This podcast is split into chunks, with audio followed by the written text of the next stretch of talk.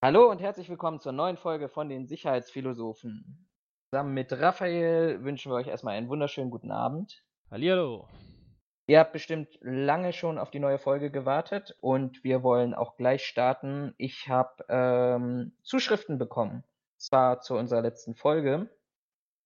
Ähm, Lass mal hören. Das klingt so mega professionell äh, und überhaupt nicht vorneweg abgestimmt. Nein, wir haben äh, tatsächlich habe ich Zuschriften bekommen und zwar von einem User, der darum gebeten hat, ähm, dass das ähm, anonym hier dargestellt wird. Ähm, aber er hat uns geschrieben, also dass er, dass er die, die Idee erstmal gut findet. Das, das freut uns, glaube ich, dass wir ähm, über bestimmte sicherheitsrelevante Themen ähm, hier diskutieren. Das war ja bisher auch so in dieser Form ein Feedback, dass wir uns immer erbeten haben, natürlich auch nicht nur im Positiven, sondern auch ähm, sicherlich auch mit Kritik und Anmerkungen, ähm, auch, auch mit Hinweisen, wie man es besser machen kann, aber da ähm, gab es so das erste Mal die, die Hinweis und er hat uns an mir und uns eine sehr, sehr lange Mail geschrieben und hat mehrere Themen angesprochen, die wir in der letzten Folge angesprochen haben. Äh, und hat nochmal das Thema Diensthundeführer auf, ähm, aufgegriffen, was wir ja sehr umfangreich in der letzten Folge darüber diskutiert haben. Na, was ich viel besser finde, ist, er hat ja nicht nur, ähm, er hat viele Sachen aufgegriffen und hat da quasi uns neue Informationen mitgegeben, sodass man einen aktuellen Stand hat. Das, da äh, muss ich zumindest von meiner Seite aus sagen, vielen Dank, weil das sind so Informationen, die kriegt man ja nicht einfach so an jeder Straßenecke. Möchtest du dann auch noch das äh, erwähnte Beispiel nennen für, für einen aktuellen Stand? Für den Diensthund nicht? Oder meinst du jetzt mein, mein Beispiel? Dein Beispiel. Achso, mein Beispiel. Ja, genau. Ich hatte letzte Folge ja, hatten wir ja nochmal drüber gesprochen, ähm, oder ich hatte es an dem Beispiel festgemacht, äh, Halterabfrage von Fahrzeugen aus anderen Bundesländern und hatte ja gesagt, dass äh, nach meinem Wissen die Polizei in den jeweiligen Bundesländern um Amtshilfe bitten müssen, um äh, die Halterabfrage machen zu können. Und der äh, Kollege sagte jetzt hier, dass das nicht so ist, beziehungsweise nicht mehr so ist, je nachdem. Ich bin der Meinung, es war eine Zeit lang so. Offensichtlich hat sich da was geändert, was ich dann schon mal nicht schlecht finde. Da für die Info auf jeden Fall schon mal vielen Dank. Habe ich auch wieder was dazugelernt. Ähm, würde mich nicht wundern, wenn es damit zusammenhängt, dass du ja auch deine äh, Kennzeichen inzwischen nicht mehr tauschen musst, wenn du in einen anderen Bereich ziehst. Aber das ist jetzt wieder nur eine Vermutung. Ähm, er hat nicht weiter ausgeführt, was ja vollkommen in Ordnung ist. Ähm, mich hätte zwar der Hintergrund interessiert, aber gut, vielleicht hört er ja wieder zu, dann kann er uns gerne nochmal eine E-Mail schreiben äh, und das nochmal genauer ausführen, ob er genau weiß, warum das nicht mehr so ist oder gar nicht so war und ich das vielleicht einfach falsch mitbekommen habe. Würde mich einfach mal interessieren, aber auf jeden Fall, ähm, das war quasi Fehler von meiner Seite, sage ich mal. Ähm, also Halterabfragen von Kennzeichen müssen nicht äh, dann quasi über das über Amtshilfe im anderen Bundesland gestellt werden. Das, das, so wie ich das erklärt habe, war das nicht richtig. Danke für die Info. Dann den zweiten Hinweis, den finde ich auch ganz interessant, vor allem weil der ja ein, ein wirtschaftlich, wirtschaftliches Personalmanagementkonzept ähm, auch so ein bisschen darstellt. Wir haben uns ja letztes Mal über die Diensthundeführer unterhalten und auch darüber diskutiert, ob ähm, man nicht für bestimmte Einsatzformen der Polizei nicht doch ähm, dort die ähm, in einer größeren Form oder Umfang vorhalten ähm, möchte. Ähm, da hat er nochmal den Hinweis gegeben, natürlich sind Diensthunde äh, wichtig, auch im Einsatz zu bringen, aber letztendlich ist das Einsatzspektrum im Vergleich zum regulären Streifendienst ähm, recht gering, was auch letztendlich dazu führen könnte, dass wenn ich tatsächlich einen Diensthundeführer habe, der sich auf der Wache langweilt, in Anführungsstrichen, weil eben seine Einsätze oder die, der, der, das Einsatzspektrum nicht so groß ist, ähm, ich natürlich vor allem in der jetzigen Personalsituation, die auch die Polizei hat, ähm, ganz schnell ähm, auch in eine gewisse Langeweile des jeweiligen Mitarbeiters ähm, kommen könnte und der sich natürlich, und wir alle kennen das ja auch, Diensthundeführer werden auch in der privaten Sicherheitsbranche en masse momentan gesucht, ähm, sich ab und weg bewerben könnte und man damit natürlich auch eine gewisse Kompetenz und Qualifikation dort ähm, auch, auch ähm, verschenken würde, wenn man es nicht effizient dieses Einsatzmittel nutzt. Genau, ich finde, das passt ganz gut zu meiner Überlegung von letztem Mal. Warum haben sie den Berliner Diensthund eingesetzt und nicht einen Brandenburger Diensthund? Einfach weil wahrscheinlich Berlin und Brandenburg da ein entsprechendes Abkommen haben mit einmal die Woche macht ihr, einmal die Woche machen wir, so nach dem Motto. Ähm, muss man ja auch sagen, macht ja irgendwo auch Sinn. Zum einen, was er hier äh, geschrieben hat, dass es halt schnell dazu führen kann, dass die Leute gelangweilt sind oder quasi keine Lust mehr auf solch einen Job haben, wenn sie eh nur rumsitzen, was ich denke mal für jeden vollkommen nachvollziehbar ist. Zum anderen, du hast halt eine Kostenersparnis, ist ja, denke ich, auch klar. Und was halt noch so ein Punkt ist, warum man das wahrscheinlich auch genauso macht, zumindest im Bereich Berlin-Brandenburg, in anderen, ähm, anderen Bundesländern sieht das wahrscheinlich wieder ganz anders aus, äh, ist natürlich auch der Punkt, ähm, dass ein Diensthundeführer in der Regel nicht der Erste sein muss, der vor Ort ist, sondern die werden ja in der Regel nachalarmiert äh, oder nachgelagert alarmiert, dass Endeffekt eine Streife vor Ort ist oder weiß ich nicht, Einsatzkräfte vor Ort sind, die das Areal sichern, die, weiß ich nicht, die eigentliche Situation abarbeiten und dann kommt der in der, wenn wir jetzt nicht gerade ein Hochrisikospiel haben, sage ich mal, äh, dann kommen die in der Regel erst danach dazu. Von daher reicht es ja vollkommen aus, wenn du einen hast, der dann vielleicht auch, ich sag mal, eine halbe Stunde Anfahrt hat und nicht nur zehn Minuten, ähm, dann passt das in der Regel ja immer noch. Von daher, vielen Dank auch für den Input. Und den letzten Input, also ihr seht, da, wir haben Zuhörer, die sich sehr, sehr intensiv auch mit diesem Thema beschäftigen. Er hat ähm, die These aufgestellt, wir haben gerade eben im, im, Vorgang, in der Vorbereitung der Aufnahme tatsächlich auch schon mal darüber diskutiert, ähm, haben da auch ganz unterschiedliche Meinungen dazu. Aber er hat die These aufgestellt, dass er als Polizist auch gerne Zugriff auf das Bewacherregister, das war ja das andere große Thema der letzten Folge gewesen, hätte, weil letztendlich er als, als Polizeibeamter, wie letztendlich auch viele seiner Kollegen, einfach ähm, sehr, sehr häufig auch mit Sicherheitsmitarbeitern zu tun haben ähm, und nicht selten auch gegen die Person, also gegen den Sicherheitsmitarbeiter, äh, wechselseitige Strafanzeigen gestellt werden. Ähm, bei diesen Sachverhalten, wenn es vor allem dann zu einer Gegenanzeige kommt, ähm, wird ja auch letztendlich der Sicherheitsmitarbeiter überprüft. Und das hier tatsächlich nochmal ähm, über das Bewacherregister eine weitere Möglichkeit zu haben, ähm, fände er nicht schlecht, insbesondere wenn es tatsächlich ähm, an, an Situationen oder an Bereichen ist, wo Mitarbeiter in kritischen Infrastrukturen eingesetzt werden, also sei es sprich Bahn, Flughafen oder andere Gewerke. Ich finde diese Idee ganz interessant, aus, aus, aus mehreren Gründen. Auf der einen Seite glaube ich, ähm, oder vorneweg gesagt, natürlich müsste das gesetzlich verankert werden. Weil ich glaube, man würde in dieser Form, es gibt Vorteile, aber auch Nachteile, man würde in dieser Form die Kontrolldichte in Anführungsstrichen ähm, erhöhen. Das heißt also, die Polizeibeamten haben, glaube ich, auch wäre auch meine These, die ich dort bestätigen würde, viel mehr mit Sicherheitsmitarbeitern auch in solchen Situationen zu tun. Ähm, das Bewacherregister sieht ja nur ähm, eine, eine Überprüfung, ich bin der Meinung, der Stand ist alle fünf Jahre vor. Wenn es da natürlich über Abgleiche der Datenbanken der Polizei und des Bewacherregisters im Querschnitt gäbe, wäre das natürlich extrem interessant und spannend. Und gleichzeitig glaube ich einfach auch, könnte man dadurch ähm, auch für den Einzelnen oder für die Gesamtheit, und das ist ja letztendlich auch die, die äh, Aufgabe der Polizei, die Gefahrenabwehr, ähm, zu betreiben, sicherlich durch, durch äh, Personen, die vor allem in kritischen Infrastrukturbereichen ungeeignet sind, ähm, bei einer Überprüfungsmaßnahme das, das feststellen. Nachteil sehe ich ganz stark darin, in dem Bereich, dass ich natürlich vor allem diejenigen, die ähm, die schwarzen Schafe darstellen, vielleicht bestimmte Situationen, wenn sie wissen würden, okay, wenn ich jetzt hier die Polizei hinzuziehe, werde ich überprüft und vielleicht bin ich gar nicht als im, im Bewacherregister angemeldet, vielleicht habe ich meine Zuverlässigkeit als Sicherheitsmitarbeiter verloren. Ähm, solche Probleme zukünftig dann tatsächlich alleine lösen. Und wenn ich bei, mit schwarzen Schafen und alleine lösen spreche, dann glaube ich, dass äh, wir, wir ähm, wissen, in welche Richtung das geht ähm, und hier auch, auch vielleicht Folgestraftaten passieren. Das ist ein großer Nachteil, den ich sehe, aber Raphael weiß, ich habe eine ganz andere Meinung dazu. Ja, genau. Also ich habe, also was heißt andere Meinung? Ähm, es gibt mit Sicherheit den einen oder anderen Anwendungsbereich, wo das vielleicht Sinn machen kann.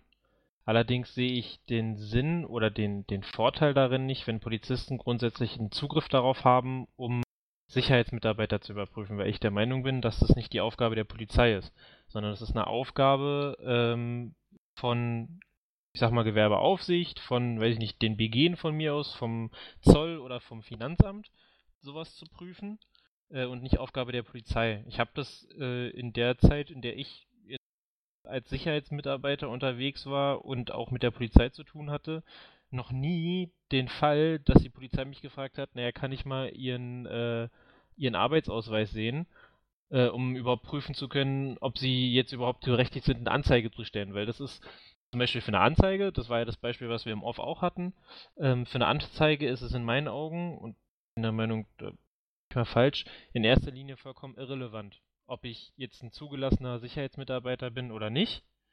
Ähm, zu der Argumentation, naja, aber für kritische Infrastrukturen muss ich ehrlich sagen, also sorry, wenn Mitarbeiter oder wenn sich da, wenn es schafft, da jemand so als ob er ähm, als ob er Mitarbeiter ist, ohne dass er überprüft wurde, beziehungsweise dass er ähm, da arbeiten kann in der kritischen Infrastruktur. Du hast es ja genannt, Beispiel Flughafen. Und das fällt nicht auf, sondern ich müsste dann eine Überprüfung von der Polizei haben, dann ist bis zu dem Punkt schon eine ganze Menge schiefgelaufen, weswegen ich der Meinung bin, ähm, dass das da in meinen Augen keinen praktischen Anwendungszweck hat. Das mag für manche Sachen vielleicht sinnvoll sein. Wir hatten das ja auch, wenn du zum Beispiel eine Anzeige schreibst über, äh, über einen Hausfriedensbruch bei einer, bei einer Veranstaltung, jetzt weiß ich nicht, Konzert zum Beispiel, deine Mitarbeiter äh, schaffen jemanden raus, weil der sich daneben benommen hat, was auch immer, äh, übergeben dir der, der Polizei, weil der sich vielleicht auch noch gewehrt hat als Beispiel. Ähm, es wird eine Anzeige wegen Hausfriedensbruch gefertigt, vielleicht auch wegen Körperverletzung, das ist jetzt dann zweiter Part, aber jetzt wegen Hausfriedensbruch. Ähm, und die Polizei möchte, möchte das, vorausgesetzt, dass sie das auch so machen. Ähm, die Polizei möchte jetzt quasi das, das Sicherheitsunternehmen damit angeben als in Anführungszeichen ja äh, Besitzdiener und sie können im Bewacherregister nachschauen, das ist das und das Sicherheitsunternehmen in Anführungs äh, also gewesen, ne? den Namen müssen sie ja dann schon kennen. Ähm, und Sie können dann nachgucken, hat die und die Nummer, ist da und da gemeldet, keine Ahnung, was Sie für die ganze, ganze Anzeige auch brauchen. Ähm, und nehmen das da quasi mit auf und können das aus dem Befragungsregister quasi direkt übernehmen. Dann sehe ich das wie du, da macht das durchaus Sinn, richtig? Richtig? Für eine reine Anzeigenbestellung und Prüfung, ob der Mitarbeiter ein Sicherheitsmitarbeiter ist, muss ich ehrlich zugeben, sehe ich die Notwendigkeit nicht. Also, beziehungsweise habe ich noch nicht erkannt, wo da der, der Vorteil liegen soll weil ich, wie gesagt, der Meinung bin, äh, es ist unerheblich für eine Anzeige, ob ich Sicherheitsmitarbeiter bin oder nicht. Okay, wir, wir können ja mal an dieser Stelle die Frage stellen in den Raum, beziehungsweise an die Zuhörerschaft, was denkt ihr dazu? Sollte man den Personenkreis, auf den ähm, die auf das Bewacherregister Zugriff haben, erweitern? Wenn ja, auf welchen Personenkreis? Vielleicht ist es nicht nur die Polizei, vielleicht sind es auch andere Behörden oder Institutionen, die darauf Zugriff haben sollte. Ich finde, das ist eine nette Diskussion, die wir auch nochmal in der Zukunft aufgreifen sollen. Schreibt uns das einfach in die Kommentare, was, was ihr dazu denkt. Genau, würde mich auf jeden Fall, äh, auf jeden Fall mal sehr stark interessieren, ob also da gibt es mit Sicherheit noch andere Meinungen oder Meinungen, die eher in deine Richtung gehen, vielleicht auch die eine oder andere in meine Richtung. Aber was so die Zuhörerschaft dazu sagt, vielleicht ist ja auch der anonyme Kommentareschreiber nochmal mit dabei. Vielleicht führt er ja den einen oder anderen Punkt nochmal aus, hat vielleicht auch, weiß ich nochmal, ich sag mal, ein paar Insights, die wir nicht haben, würde mich auf jeden Fall interessieren. Ähm, was ich aus seinem Kommentar äh, nicht unvergessen lassen möchte, weil du es noch nicht angesprochen hast, und zwar hat er auch geschrieben, ähm, bezüglich der Interventionszeiten ließe sich diese sicherlich durch mehr Polizei realisieren. Also im Endeffekt das, was ich weiß nicht, ob wir uns, ob wir da einig waren äh, oder ob, ob, das. Ich weiß, dass ich es gesagt hatte. Ich weiß noch nicht, ob du mir zugestimmt hattest. Ähm, da ging es ja darum, ja, Interventionszeiten schön und gut müsste man halt mal gucken, ob es äh, sinnvoll ist, weil man dann halt die Polizeipräsenz entsprechend erhöhen muss. Und da hatte ich dann halt relativ schwarzmalerisch gesagt, naja, wenn sie das bei der Feuerwehr noch nicht hinkriegen, dann werden sie das mit der Sicherheit bei der Polizei genauso wenig hinkriegen. Insofern müsste ein Umdenken stattfinden.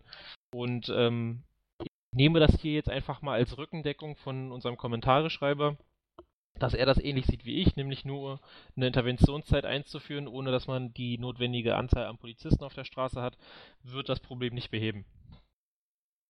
ich, ich verlinke, ich verlinke nochmal die letzte Folge für diejenigen, die es nicht gehört haben, nochmal in den, äh, in den Kommentaren bzw. in der Beschreibung.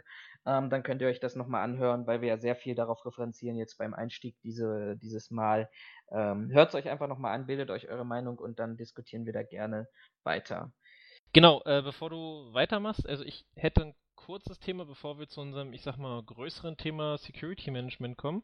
Ähm, und bevor ich mein kleines Thema einmal vorführe, möchte ich an dieser Stelle anonymisiert eine gute Freundin von mir grüßen, die äh, weil wir uns darüber unterhalten hatten, also ich und sie, ähm, damit angefangen hat, unsere Podcasts zu hören. Ähm, wir haben also quasi einen, einen Zuhörer mehr. Ganz äh, liebes Hallo und auch von mir. Genau.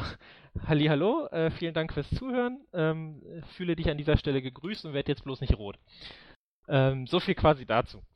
Äh, dann zu meinem eigentlichen Thema. Ähm, ich war letztes Wochenende, war ich ähm, unterwegs mit Freunden und Bekannten und zwar in einem Freizeitpark hier in Deutschland. Thema äh, Halloween war halt ein bisschen früher, als es eigentlich Halloween stattfand, aber es ergab sich nun mal gerade so. Und äh, wie sich das bei Freizeitparks und auch anderen Gaststätten oder äh, Vergnügungsstätten ähm, so ja quasi schon normal ist, gab es natürlich auch eine Einlasskontrolle. Genau diese Einlasskontrolle, diese Situation an Einlasskontrolle würde ich ganz gerne kurz einmal äh, skizzieren und meine Gedanken dazu äußern. Ich bin gespannt, was du dann dazu sagen wirst. Äh, ich bin, um kurz vielleicht zu meinem Auftreten, äh, äh, ja, kurz mein, mein Aussehen an dem Tag darzulegen, damit ungefähr jeder eine Vorstellung hat, was. Duster, aggressiv. Genau, so wie immer. Gereizt. So wie immer. Ich hatte auch gleich mein Messer schon in der Hand, als ich darauf zugelaufen bin. Nein, Quatsch. Also ich hatte, äh, ja, ich war, ich hatte keine Tasche bei, nur das gleich vorneweg. Ich hatte ähm, eine Fließjacke an, hatte ähm, so eine, ja, eine Hose an mit aufgesetzten Beintaschen. Da befand sich aber eigentlich nichts groß drin. Ich hatte halt ein bisschen Geld bei, mein Schlüssel äh, und mein Handy. Und das war quasi mein Auftreten. Also viel mehr hatte ich nicht. Ein äh, Kollege von mir, der mit dabei war, oder ein Freund von mir, der mit dabei war, der hatte einen, äh, ich sag mal, so einen knielangen Mantel an, so einen Wollmantel und äh, einen Pulli und eine Jeans. So, und der lief als erstes auf die Kontrolle zu. Und da hatte ich nicht ganz mitbekommen, was der, was der, was der äh, Sicherheitsmitarbeiter zu ihm gesagt hatte. Ich sah nur, wie er plötzlich die Arme zur Seite ausstreckte und quasi seinen Mantel so ein Stück weit öffnete. Der Kollege sagte dann nichts mehr und ließ ihn auch durch. Äh, und dann kam ich auf meinen Sicherheitsmitarbeiter zu, der subjektiv gesagt total motiviert aussah. Und das war, der Park hatte um elf aufgemacht und wir waren da um, ich glaube, eins. Oder sogar ein bisschen, sogar noch ein bisschen früher. Also der muss schon unglaublich lange da gestanden haben. Ist ja egal, muss ja nicht motiviert aussehen, muss ja nur motiviert sein. Äh, auf jeden Fall lief ich auf diese Person zu und äh, wie er mich erblickte, schaute er mich an, ich grüßte ihn, er grüßte mich und seine erste Frage war, äh, hast du ein Taschenmesser bei? So, jetzt kann man wieder über die Höflichkeit diskutieren, will ich gar nicht. Dann habe ich ihn angeguckt und gesagt, nee, habe ich nicht. Ja gut, alles klar, kannst du durchgehen. Und das war dann... das, das war's. Das, das war dann meine Sicherheitskontrolle an dem Tag und da dachte ich mir dann echt, heiliger Bimbam. Also, ja, das waren, also der Park war gut gefüllt an dem Tag, war halt ein Samstag. Ist ja klar, dass dann relativ viele Leute kommen. Was halt, also unter welchem Gesichts, also die Kontrolle an sich fand ich nicht gut, aus mehreren Gesichtspunkten. Ne? Also eine stupide Frage nach einem Taschenmesser und ich sage nein und er glaubt mir das einfach mal, finde ich super nett, dass ich so vertrauenserweckend aussehe. Ähm, finde ich aber ist keine. Wir beide wissen, dass sie so siehst du nicht aus. Nee, ich bin, also, ich sehe aus wie, wie Al-Qaida himself. Ähm, Dich möchte man nicht in einer, dir möchte man nicht in einer dunklen Gasse bei Nacht begegnen. Eben, dann sieht man meine Schönheit nämlich nicht, deswegen sollte die gut ausgeleuchtet sein. Ähm, also, die, die Kontrolle an sich fand ich halt relativ schlecht, muss man ganz ehrlich sagen. Jetzt, wie gesagt, äh, Auftreten des Mitarbeiters, Höflichkeit des Mitarbeiters will ich jetzt gar nicht diskutieren. Das hat jeder seine eigene Meinung zu, sehe ich jetzt auch gar nicht mal so schlimm. Was ich halt so schlimm fand, war wirklich diese Kontrolle von, äh, hast du ein Taschenmesser bei? Nee, ja, okay, dann kannst du durchgehen. Wie ich dann im Nachgang von meinem äh, Bekannten erfahren habe, der andere Kollege, der ihn kontrolliert hat, hat ihn gefragt, hast du eine Tasche bei? Und er kam halt mit einem Mantel auf ihn zu. Deswegen nahm auch mein äh, Bekannter die Arme zur Seite und machte quasi die, die Mantel auf mit der Frage, na, wo meinst du, soll ich die denn versteckt haben? Und dann meinte er auch, ja, okay, ist in Ordnung, kannst durchgehen. Also da kam nicht mehr, mehr die Frage nach einem Taschenmesser. Ähm, und so waren wir halt reingekommen, was ich halt so bedenklich fand.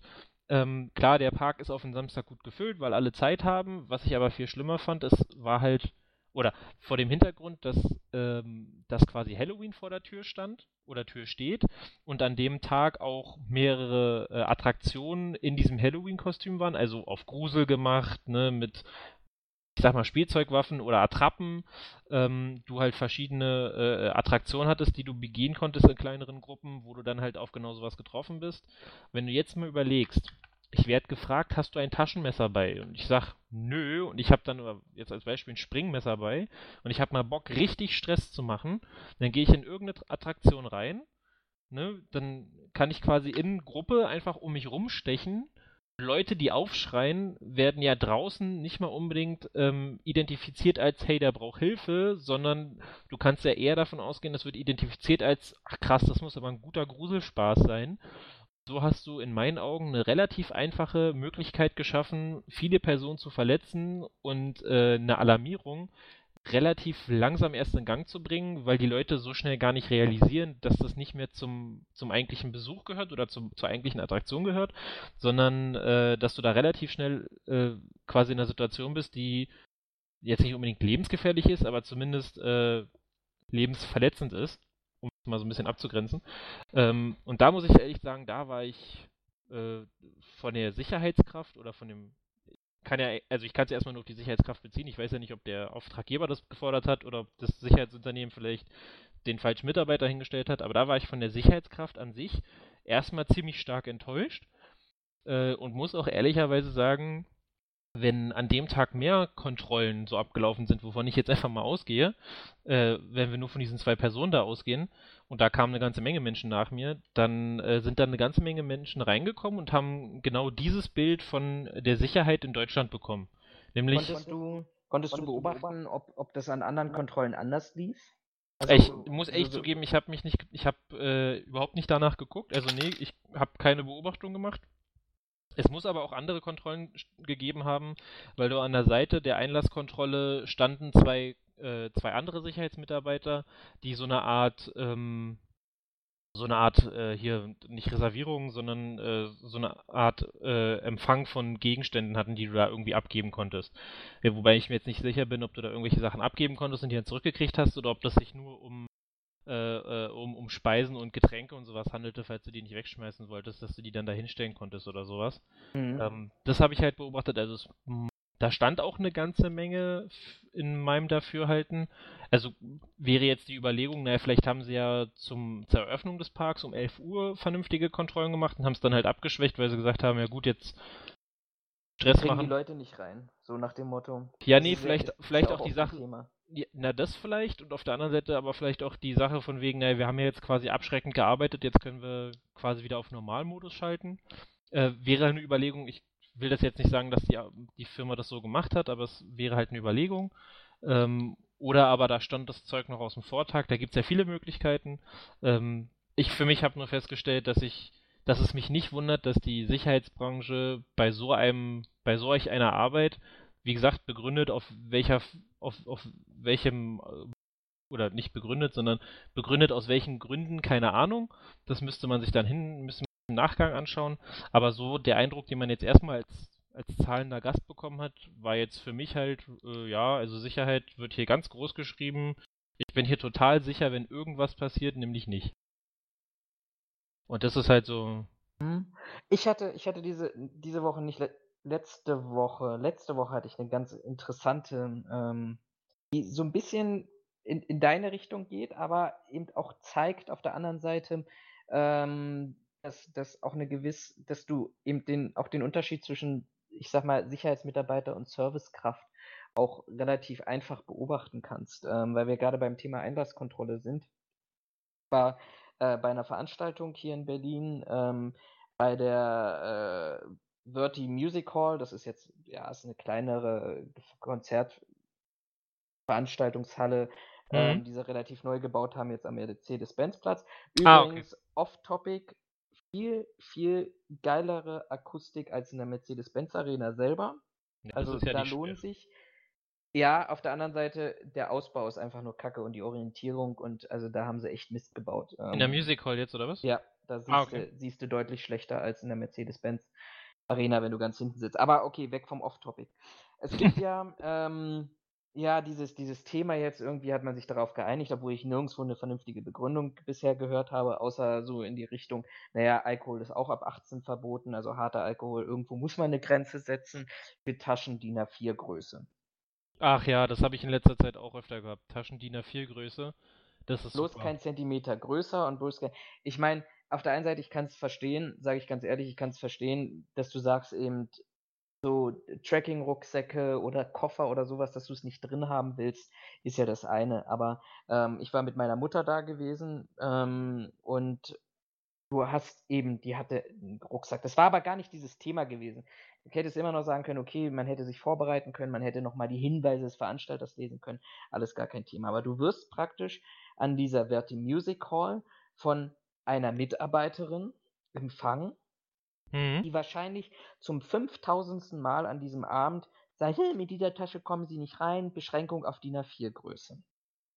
Und ich versuche ja berufliches und privates zu trennen. Also ich, na klar hast du irgendwo den Blick, wenn du bei mir noch ein bisschen stärker bei Hotels oder sowas, wenn du irgendwo hinkommst als als als äh, Security Manager, Berater, was auch immer und du hast halt diesen Berufsblick, du guckst dich so ein bisschen um, wie funktioniert was. Aber tatsächlich bei Veranstaltungen versuche ich das wirklich auf ein Mindestmaß zu reduzieren, weil ich einfach einen schönen Abend haben will. Ähm, und dann blöfft die meine Mutter in dieser Form an. Und da dachte ich mir in diesem Moment, nee, da kannst du überhaupt, also da, da, ähm, ähm, verstehe ich dann auch gar keinen Spaß. Und da habe ich ihr auch tatsächlich gesagt, ähm, ob das tatsächlich in dieser Form die Art und Weise ist, wie es ihr Auftraggeber sich wünscht, hier als, als, als erstes Gesicht für den zahlenden Gast, und wir alle wissen, wie teuer Konzertkarten inzwischen sind, ähm, hier an der, in der ersten Barriere äh, so willkommen geheißen zu werden, ohne eine freundliche Begrüßung, ohne ähm, äh, nette Worte. Und das ist mir, mir letztendlich am Ende des Tages scheißegal ist, ob sie heute 5000 oder 6000 Mal gesagt hat, äh, dass diese Tasche nicht mit rein kann. Da kann man trotzdem noch freundlich sein. Das erwarte ich einfach. Muss man dazu sagen. Ja, du hast gleich eskaliert, alles klar. ja, natürlich. Also ganz ehrlich, wenn es mir passiert wäre, schwamm drauf. Aber man, meine Mutter macht man nicht an und vor allem nicht in, in so einem unprofessionellen ähm, Art und Weise. Also entsprechende Firma da vorne auch. Völlig alle heillos, also die Berliner wissen, werden, werden wissen, von welcher Firma wir hier sprechen, die die ganzen Veranstaltungshäuser und Veranstaltungen. Warte mal kurz, warte mal kurz, warte mal kurz. Ist es die Firma? Warte, warte, warte, jetzt kurz, kurz mal rein. Ja, ja, ja, ja. Ah, okay, wir, alles klar. Für die mhm. Zuhörer, die sich jetzt gerade fragen, wir haben nebenbei noch einen Chat offen, wo wir uns immer wieder so schreiben, wie lange wir jetzt schon sind und, und Übergänge und, und so Themen. Und er hat, äh, Raphael hat gerade geschrieben, von welcher Firma, welche Firma ich meine. Und ja, die, da liegt er ganz richtig. Alle anderen, alle anderen wissen das so. Übrigens, müssen das wissen. Müssen, müssen das wissen. Die, die aus Berlin kommen, wissen das in der Regel eigentlich. Der Regel Krass, das wundert mich aber, weil so. ich habe also ich habe viele Meinungen über diese Firma gehört, dass äh, also von Leuten, die nicht aus der Sicherheit kommen, sondern die wirklich nur Gäste waren und da haben mir gerade aus meinem Bekanntenkreis häufig Leute gesagt, so ja, die sind aber äh, die sind wirklich sehr ja, serviceorientiert und die sind auch wirklich sehr freundlich. Deswegen wundert es mich gerade krass, dass die offensichtlich vielleicht, nicht so war. Eine scheiß Konstellation an diesem Abend, aber ich habe nebenbei Supervisorin, die für den Einlass verantwortlich war, heillos überfordert gewesen. Ähm, vor allem, du musst dir vorschlagen, das ist, vorstellen, das ist jetzt nicht so wie bei anderen Veranstaltungshäusern, dass du den, den Einlass da, wie auch für diejenigen, die Mercedes-Benz Arena kennen, das ist, da ist ein rundes Gebäude, es ziehen sich die Schlangen so ein bisschen auseinander und du kriegst eher weniger mit, was am Einlass neben, nebenan funktioniert. Ist auch ein bisschen okay. baulich geregelt. Dort also ich, war, ich, ich war auch noch nicht drin, deswegen ich habe auch überhaupt keine Vorstellung, wie das da funktioniert. Dort ist es tatsächlich so, du hast drei Reihen oder vier Reihen für einen Premium-Einlass, ist glaube ich auch noch dabei, aber die sind auch wirklich nebeneinander. Also du stehst, rechts neben dir steht der, der Mensch, der in der, der Schlange daneben steht. Also du kriegst tatsächlich mit, was rechts und links von dir passiert. Okay. Und Alles rechts in der Schlange nebenan, Supervisorin heillos überfordert, eine Frau auch total keifig und zickig und stellt sich hin und sagt, das ist DIN A4 und sie zeigt das. Die sind ja alle jetzt inzwischen vorbereitet früher. Also ich bin ja selber mit dem DIN A4-Blatt. Das ist ja nicht, nicht eine Erfindung von heute, sondern vor zwei Jahren gab es das auch schon. Selber rumgelaufen. Nein, die haben jetzt Tafeln und, und ähnlichem. Und die Frau zeigt dir auch, und das ist, sind wirklich Millimeter, die über DIN A4. Aber sorry, wenn ich eine Ach, Regel ausstelle, dann muss ich, dann muss ich aber diese Regel aber auch durchziehen. Ähm, und son ansonsten passiert genau das. Die lässt sich bequatschen, dass sie jetzt mit dieser Tasche trotzdem reinkommt und außen herum alle kriegen das mit und diskutieren darüber, weil heutzutage musst du musst fünf, das muss man sich vorstellen, fünf Euro musst du für so eine beschissene Tasche abgeben, die ein paar äh, bezahlen, die du abgeben musst, die äh, ein paar Millimeter zu groß, zu klein, zu weit äh, sind und du darfst sie nicht einrollen und nicht falten und ähnliches, also jede Tasche. Ja, das ist halt wieder die Problematik, dass sie sich halt hinstellen und sagen, äh, die Taschen dürfen nicht größer DIN A4 sein und das halt als fixe Regel verstehen oder vielleicht auch so auslegen, das weiß ich jetzt nicht.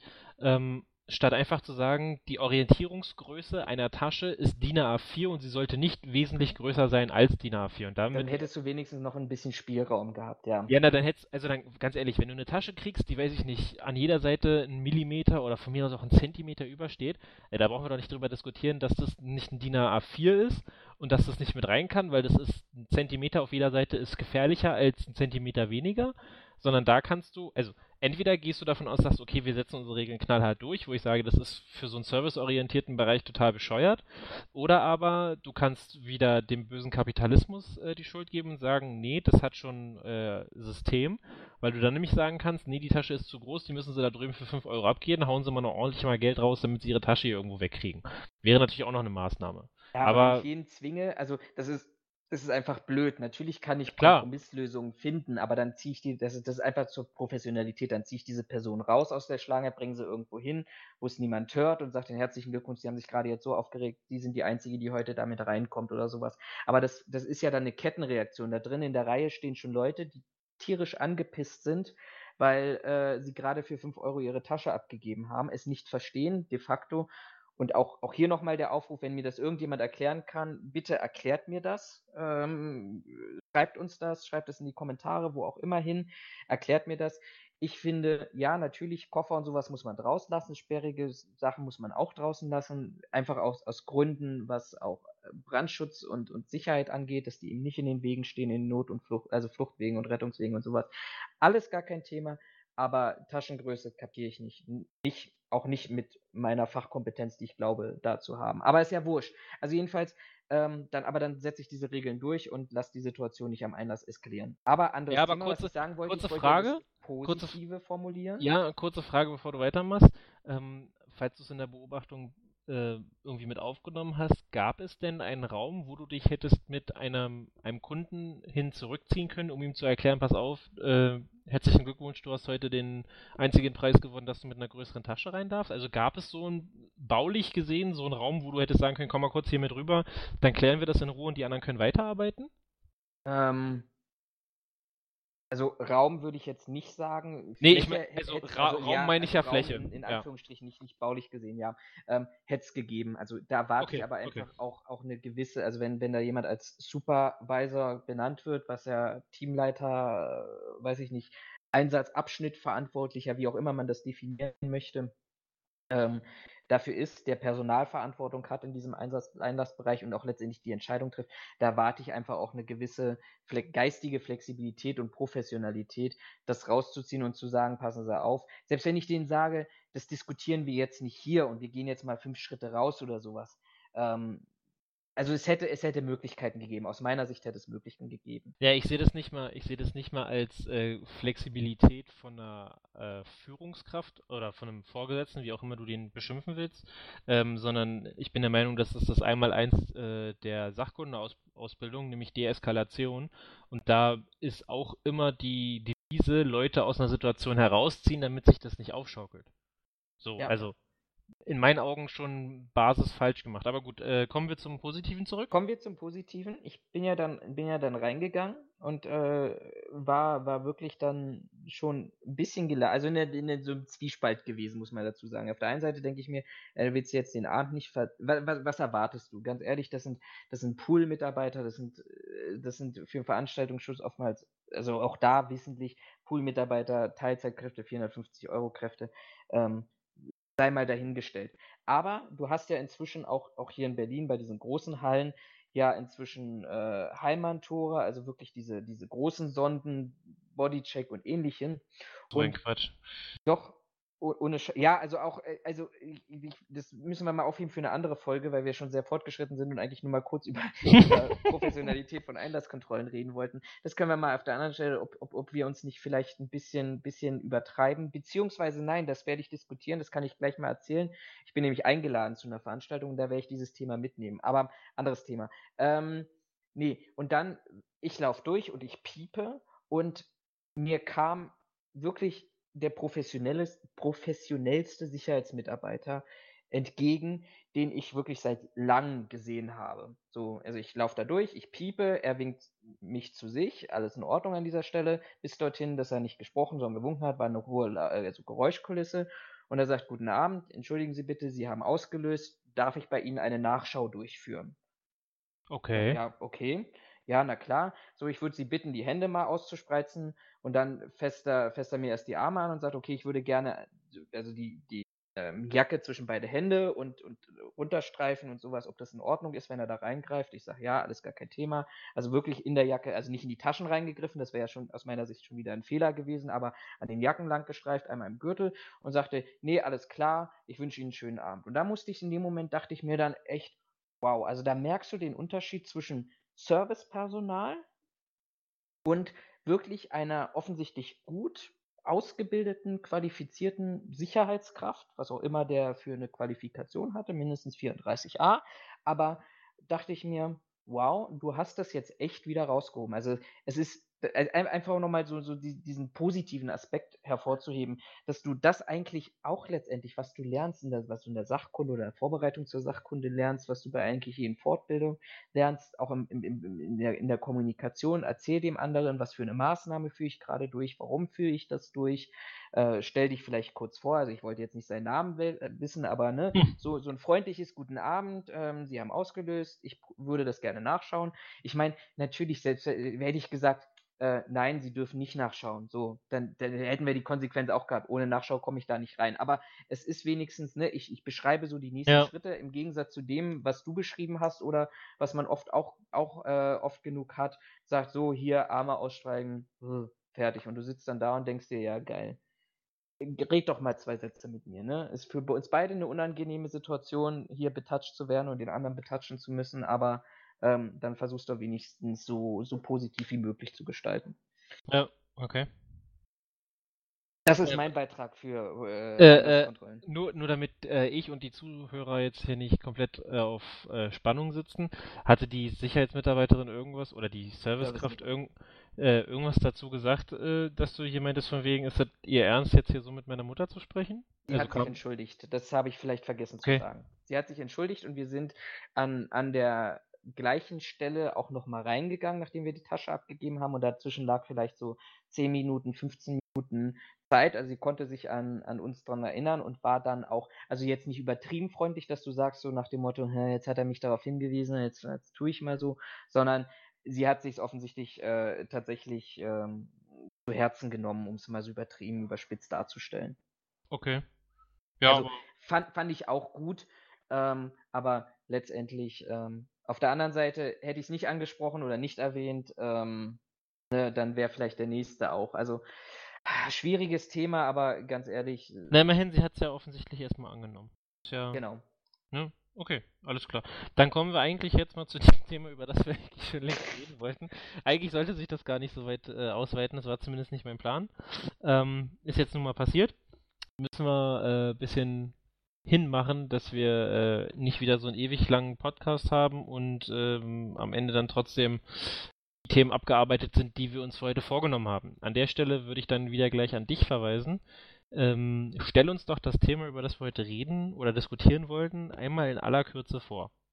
Grunde kann ich da auf die letzte Folge verweisen, weil wir da zum Schluss äh, wollten, wir hatten was uns ja eigentlich für, letzte, für letztes Mal aufgehoben, ähm, haben es dann aber aufgrund der, der fortgeschrittenen Zeit nicht mehr angesprochen. Ich finde es aber ganz interessant. Das ist ähm, eine These, und da sind wir eigentlich äh, auch schon beim Titel der heutigen Folge mit Was wäre wenn?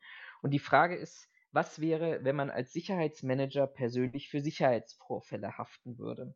Ich bin auf diese Thematik gestoßen, weil es tatsächlich ähm, aus dem IT-Bereich oder IT-Security-Bereich ähm, ähm, einen Bericht gibt äh, oder gab, der diese These aufgefangen hat. Das ist offensichtlich im IT-Bereich vor allem im Zusammenhang mit der Datenschutzgrundverordnung immer mehr auch zu ähm, personalisierten Sanktionen kommt, ähm, weil auch immer mehr dieses Thema ähm, ja, fahrlässiges Handeln stärker in den Vordergrund kommt und somit eben nicht nur ein Unternehmen gegebenenfalls für, für Mängel haftet, sondern auch Einzelpersonen dafür äh, belangt und verantwortet werden können. Und ich habe mir einfach überlegt, wir haben, wir haben ja in den letzten Folgen sehr viel darüber gesprochen, was auch, oder eigentlich von Anfang an haben wir darüber gesprochen, ähm, dass wir im, im Sicherheitsbereich einen sehr, sehr starken Aktionismus immer wieder spüren, sei es ein Aktionismus nach dem Anschlag auf dem Weihnachtsmarkt, sei es ein Aktionismus jetzt auf, nach dem Anschlag auf die Synagoge in, in Halle, dass das immer ganz stark punktuell ähm, Maßnahmen implementiert werden und im Nachhinein oftmals auch die Frage in den Raum gestellt wird, naja, ist das tatsächlich ein neues Phänomen oder hat man dieses Phänomen nicht vorher auf dem Schirm gehabt? Das waren jetzt beides Punkte, wo man, wo man ähm, von, von eher von, von der öffentlichen Verantwortung sprechen könnte. Das wird schwer sein, mit, mit dem Thematik Staatshaftung das zu sanktionieren. Aber wir haben ja ähnliche Bereiche, gleiche Bereiche ähm, auch, auch im privaten Sektor. Wenn es zu Sicherheitsvorfällen, sei es beispielsweise am Flughafen kommt. München ist ja beispielsweise dort ein starker Vorreiter, die regelmäßig ähm, den, den, ähm, die Clean Area, also der Bereich, der eigentlich schon durch die Luftsicherheitskontrolle überprüft wurde, räumen müssen und neu überprüfen müssen, weil es immer wieder Personen gibt, die offensichtlich in, den, in den Bereich kommen, ohne kontrolliert zu werden. Aber wir haben auch, auch andere Themen, möglicherweise auch vielleicht im Veranstaltungsschutz oder ähnlichem, wo wir Sicherheitsvorfälle haben, wo man sagt, okay, im Vorfeld oder die Frage gestellt wird, im Vorfeld ist tatsächlich, ist ausreichend gemacht worden und wenn nicht ausreichend gemacht wurde, wer ist dafür haftbar zu machen. Und das würde ich ganz gerne nach dieser nicht doch so kurzen, sondern etwas längeren Einleitung gerne mit dir diskutieren und sagen, müsste man nicht stärker Sicherheitsmanager, Sicherheitsverantwortliche in die Haftung mit einbeziehen, wenn es zu Sicherheitsvorfällen kommt, weil ganz plump gesagt, die einfach ihren Job nicht gemacht. Ähm, interessanter Punkt. Ich habe den Bericht mal schnell überflogen verlegt hattest oder weswegen du auf diese Thematik gekommen bist. Ähm, und du hattest ja selber gesagt, äh, in erster Linie kommt es aus, dem, aus der Cybersicherheit und da ist ganz am Ende ein Satz ähm, in erster Linie ganz interessant, wie ich finde. Der Rückgriff auf Sanktionen aufgrund von Fahrlässigkeit, Verantwortungslosigkeit oder schlechter digitaler Hygiene, auch in Bezug auf Homeoffice, mobiles Arbeiten, könnte in den kommenden Jahren deshalb häufiger vorkommen und jeden Mitarbeiter treffen, egal welcher Position er im Unternehmen bekleidet. Ähm, also ich sehe das ähnlich wie dieser Bericht, den ich überflogen habe. Für eine, äh, ein, äh, eine IT-Sicherheit, für eine Cybersicherheit mag das sehr gut zutreffend sein. Für einen Sicherheitsmanager an sich, jetzt mal unabhängig vom eigentlichen Aufgabenbereich, finde ich das aber schon wieder sehr schwierig. Mit dem einfachen Hintergrund, äh, wenn man mir persönlich Haftung oder ein, ein, eine, äh, eine Haftung vorwerfen will für das, was ich tue, bedeutet das für mich auch, dass ich die entsprechende Verantwortung bzw. die äh, entsprechenden Rechte dafür brauche, dass ich die Maßnahmen auch adäquat umsetzen kann. Wie wir beide wissen, bedeutet das in vielerlei Hinsicht, ähm, dass Sicherheit nicht bequem ist. Äh, da kommen wir auch gleich zu dem nächsten Punkt. Also Sicherheit ist erstmal nicht bequem, das heißt, es gibt mit Sicherheit eine ganze Menge Leute, die das total doof finden. Ähm, ob ein Geschäftsführer da überhaupt mitmacht, oder ein Vorstand, ein entsprechendes Executive, äh, Executive Committee oder wer auch immer, ähm, zu sagen, alles klar, du haftest jetzt persönlich für die Scheiße, die du an oder für das, was du in deinem Arbeitsumfeld machen sollst, heißt aber im Umkehrschluss auch, du kriegst von uns die, die Vollmächtigung, dass du deine Maßnahmen entsprechend umsetzen darfst in unserem Namen, damit du quasi dieser Haftung auch gerecht werden kannst glaube ich nicht, dass das so passieren wird, weil da müssten Vorstände, Gremien, wer auch immer, eine ganze Menge Macht weggeben, die sie ja dann nicht mehr beschränken können. Also ja gut, aber ich kann ja nur dafür haftbar sein, was, was, was mir übertragen wurde. Ja, ja richtig, richtig. Da gebe ich dir recht. Das wäre Punkt 1. Punkt 2. Ähm, viele, viele Sicherheitsmaßnahmen, die ergriffen werden, und ich rede jetzt nur von, von äh, organisatorischen oder von operativen Maßnahmen bedingen immer, dass Mitarbeiter das auch umsetzen. Und ich bin der Meinung, genau an dem Punkt fängst du nämlich an zu diskutieren, wenn du mir als Manager oder als Sicherheitsmanager sagst, passen Sie auf, wir müssen irgendwas umsetzen, dass die Zutrittssicherheit in unserem Gebäude sicherer wird, machen Sie mal was fertig. Dann sage ich, jo, alles klar, gar kein Ding, also pass auf, ich habe aufgebaut, wir haben hier eine komplette Zutrittskontrollanlage, jeder Mitarbeiter hat einen Ausweis. Und damit wir innerhalb des Gebäudes eine entsprechende Sicherheit erhöhen, gibt es die feste Regel in der Hausordnung und auch in, von mir aus auch nicht im Arbeitsvertrag, aber in den Betriebsanweisungen niedergeschrieben, die Regel, äh, Ausweise sind offen zu tragen und Leute, die ihren Ausweis nicht offen tragen, sind zu melden. So, ne, um das ist jetzt äh, juristisch vielleicht nicht die feinste äh, Begrifflichkeit, aber um klarzumachen, worauf wir ich wissen, hinaus will. Wir wissen, was du meinst. Genau.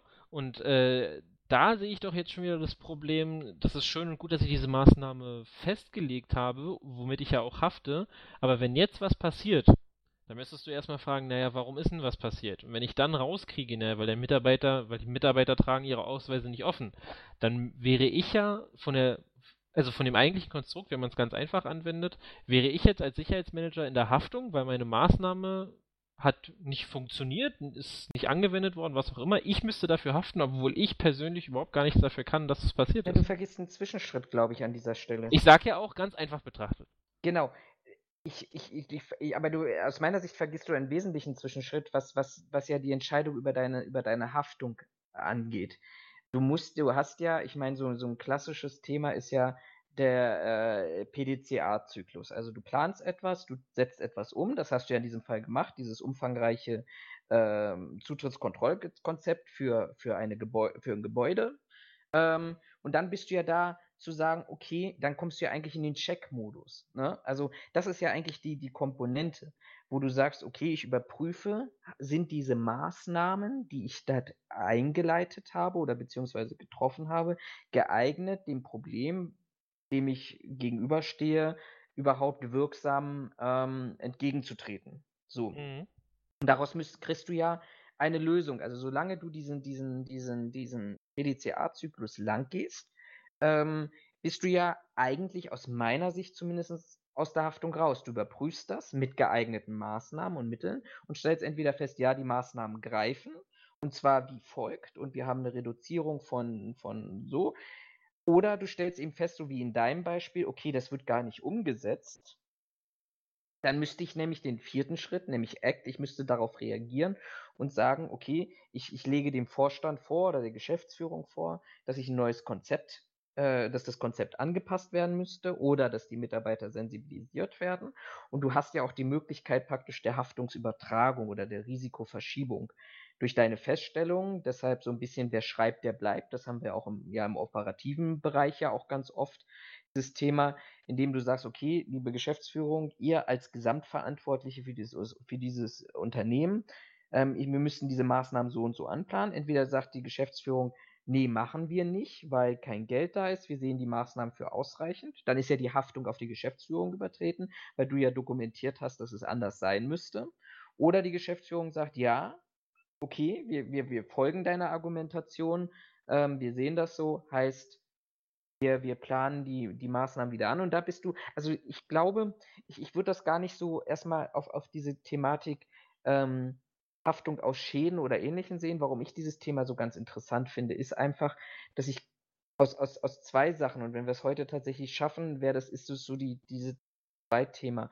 Ich habe in vielen verantwortlichen Positionen heutzutage einfach bundesweit, international, aber genauso einfach Personen, die ähm, aus einer, ich nenne es mal Schwestermaterie kommen, die aus der Polizei kommen, die aus der Bundeswehr kommen oder ähnlichem, ähm, die aber, ähm, stelle ich jetzt mal die, die harte These auf, eine, so, solange sie sich nicht selber weiterentwickeln in diesem Bereich, eine eingeschränkte fachliche Kompetenz haben. Das heißt, modernes Security Management, Sicherheitsmanagement, wie man das heute lernen kann, sei es mit Qualifizierung und Ausbildung oder dann tatsächlich noch durch Bachelor, Master und, und sonstige Weiterbildung, fehlt in diesem Bereich einfach. Und daraus habe ich einfach ich habe einfach Personen momentan vielleicht auch in einer Position oder an diesem gewählten Beispiel, die Entscheidungen treffen können, wo es um die Sicherheit geht von, von, von Mitarbeitern, von Kunden, von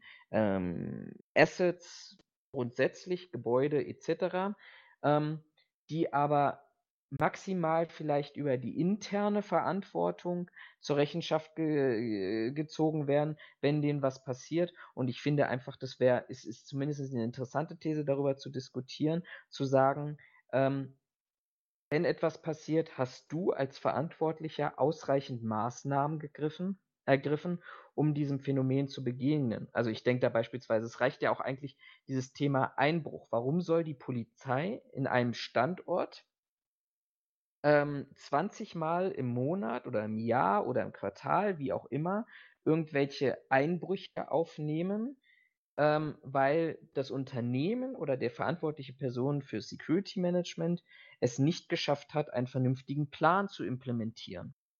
Also äh, verstehst du die, die, die, die Logik so ein bisschen? Man, man, man, man übergibt so ein bisschen die Verantwortung für, die, für, für das eigene Handeln, auch so ein bisschen der Öffentlichkeit, im Sinne von, naja, wir haben es schon immer so gemacht und letztendlich auch vor allem, ähm, ich greife auf, auf, auf steuerliche Ressourcen zu. Nee, aber im Endeffekt ändert sich doch an der Arbeitsweise nichts. Also du stellst doch einen Sicherheitsmanager ein, damit er die entsprechenden sicherheitsspezifischen Themen bearbeitet. So. Ja. Das macht er nach dem Vorschlag, was wäre denn, wenn er jetzt hier haften muss, wäre das nach wie vor der Fall.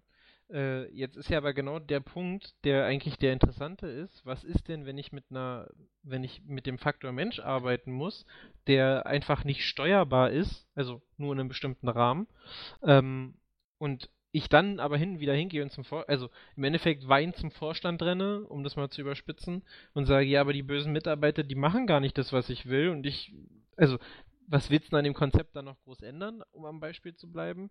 Und selbst wenn der Vorstand dann sagt, ja gut, dann nehmen wir das halt so in Kauf, dann hat sich doch zu dem jetzigen System nichts geändert, dann ist es eine reine Wortklauberei.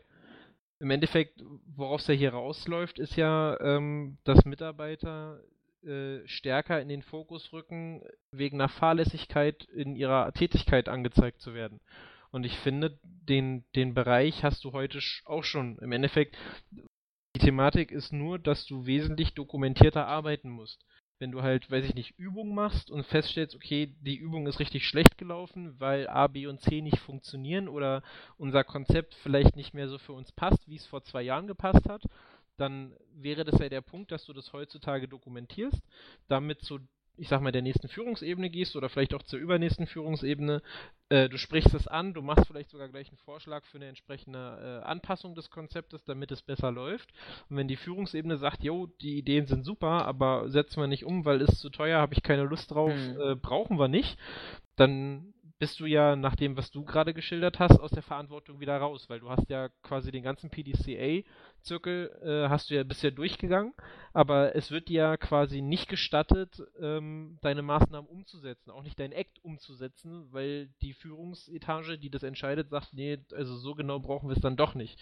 Und damit, finde ich, stürzt das System wieder und wir sind in meinen Augen bei einer Wortklauberei, weil wir es genauso machen, äh, wie wir es jetzt auch schon machen.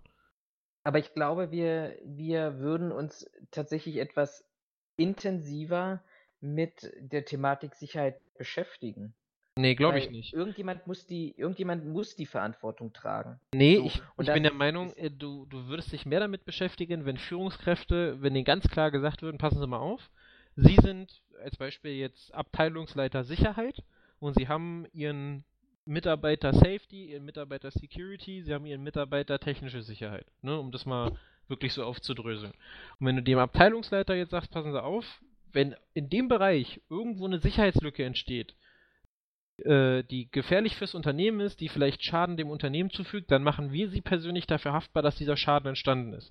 Dann ist der vielleicht in der Lage zu sagen, okay, pass auf, wir müssen zusehen, dass das hier sauber wird.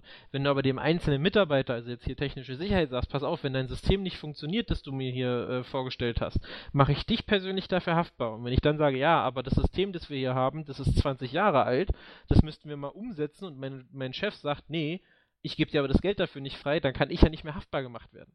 Also weißt du, dann, dann. Nee, das ist richtig, aber dann kann er dafür haftbar gemacht werden. Weißt du, also es, die, die, die, die, die Thematik ist ja, die, die Haftung für Sicherheitsrisiken bleiben oder bleibt. Wer am Ende dafür haftbar gemacht wird, ist erstmal zweitrangig.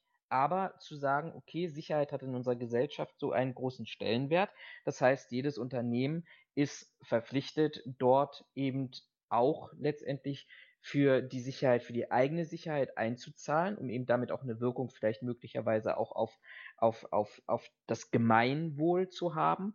Und somit ist das völlig wurscht, ob der irgendwo heißt Leiter der Konzernsicherheit, Security-Verantwortlicher oder Mats Mutzke, der leider blöderweise in seiner Stellenbeschreibung neben Facility Management auch Security Management ähm, zu stehen hat. Aber zu sagen, okay, ein betriebswirtschaftliches Unternehmen der Größe X, weiß ich nicht, ob man das an Mitarbeiter, an Standortfläche, an Umsatz generieren können, ähm, hat für Sicherheit zu sorgen. Beispielsweise, wie wir es ja eigentlich schon kennen aus dem Wirtschafts- äh, äh, Grundschutzhandbuch, aus, aus, aus dem BSI-Vorgaben oder ähnlichem, wie wir es aus dem IT-Bereich ja auch schon implementiert haben. Nur, dass man eben eine gesetzliche Haftung dafür macht und zu sagen, okay, wenn es zu einem Schaden aus deiner Organisation aufgrund eines Security-Vorfalls kommt, der aufs Allgemeinwohl eine Auswirkung hat, dann bist du, ist, ist dieses Unternehmen haftbar und das muss halt irgendwo an einer Person ansetzen und diese letztendlich dann im schlimmsten Fall für Geschäftsführung, Vorstand oder ähnlichem die Gesamthaftung eines Unternehmens tragen. Ja, aber das hast du doch heute schon so, dass grundsätzlich der äh, Unternehmer oder Gewerbetreibende derjenige ist, der haftbar zu machen ist, wenn es zu irgendeinem Problem kommt. Also sei es jetzt auch mal, weiß ich nicht, du bist Betreiber eines Atomkraftwerks und das Ding geht in die Luft dann bist du ja als, oder auch Love Parade hast du es ja auch gesehen, da haben sie sich nicht wirklich entscheiden können, wer am Ende eigentlich der, äh, derjenige ist, der da haftbar ma zu machen ist. Aber im Endeffekt wird der immer erstmal an den Betreiber herangetreten ähm, und gesagt, okay, du bist verantwortlich. So, und dann kann man halt nachgucken, hast du diese Verantwortung im Speziellen delegiert.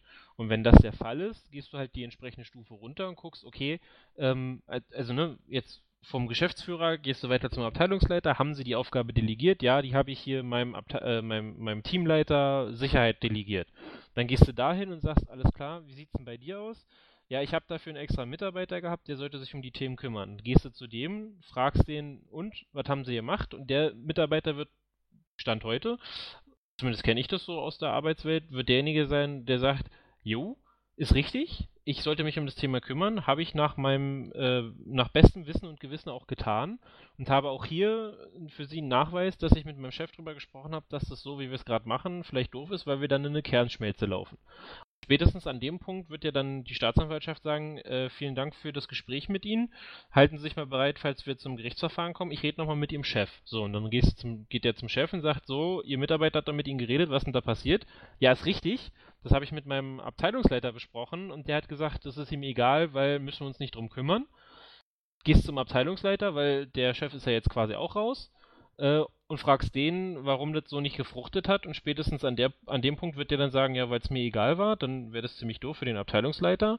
Oder aber der sagt, ja, ich habe das mit dem Geschäftsführer besprochen, der Geschäftsführer hat gesagt, dass das zu teuer ist und wir die Maßnahmen so nicht umsetzen, weil ist ja noch nie was passiert. Und spätestens dann steht ja der Geschäftsführer wieder in der Haftung. Also du hast diese, diese, diese Jetzt überleg, ja, ja. Diese Haftung ja. hast du heutzutage ja schon. Aber jetzt nehme ich dir mal ein anderes Beispiel. Ähm, wirst du vielleicht mitbekommen haben, äh, Anfang der Woche, ich glaube von der Nacht von Montag auf, auf Dienstag oder von Sonntag auf Montag, U-Bahnhof Cottbusser Tor, ähm, wo eine Person aus Zivilcourage oder aus dem Drogenmilieu, da sind sich die, die Medien offensichtlich noch nicht so einig, ähm, vor eine einfahrende U-Bahn gestoßen wurde. Ja, habe ich am Rande mitbekommen, ja. Durch, also durch einen Dritten vor eine einfahrende ja. U-Bahn gestoßen wurde äh, und dort tödlich äh, verletzt wurde. So, jetzt, jetzt könnte man sagen, darüber, was, was, was wir ja auch schon angesprochen haben, jetzt könnte man sagen, okay, das ist ja jetzt erstmal ein Thema, du hast ja ein offenes System, wo sich Dritte drin bewegen. Ähm, das ist jetzt nicht so ein klassischer Fall wie jetzt dein, dein, äh, dein Atomkraftwerk oder vielleicht auch ein ja. Einbruch oder ähnlichem, sondern es ist so, eine, eine, so ein Thema, äh, wo sich Dritte drin bewegen und wo ähm, letztendlich durch Dritte an Dritten Straftaten begangen werden können.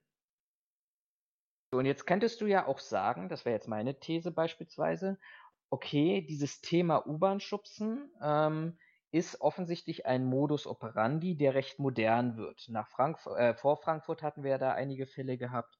Ähm, nach Frankfurt am Main, nach diesem sehr medienwirksamen Ereignis hatten wir einige Fälle gehabt in unterschiedlichen Systemen, sei es bei der Bahn oder sei es auch bei, bei anderen Verkehrsbetrieben oder jetzt bei der BVG hier in Berlin.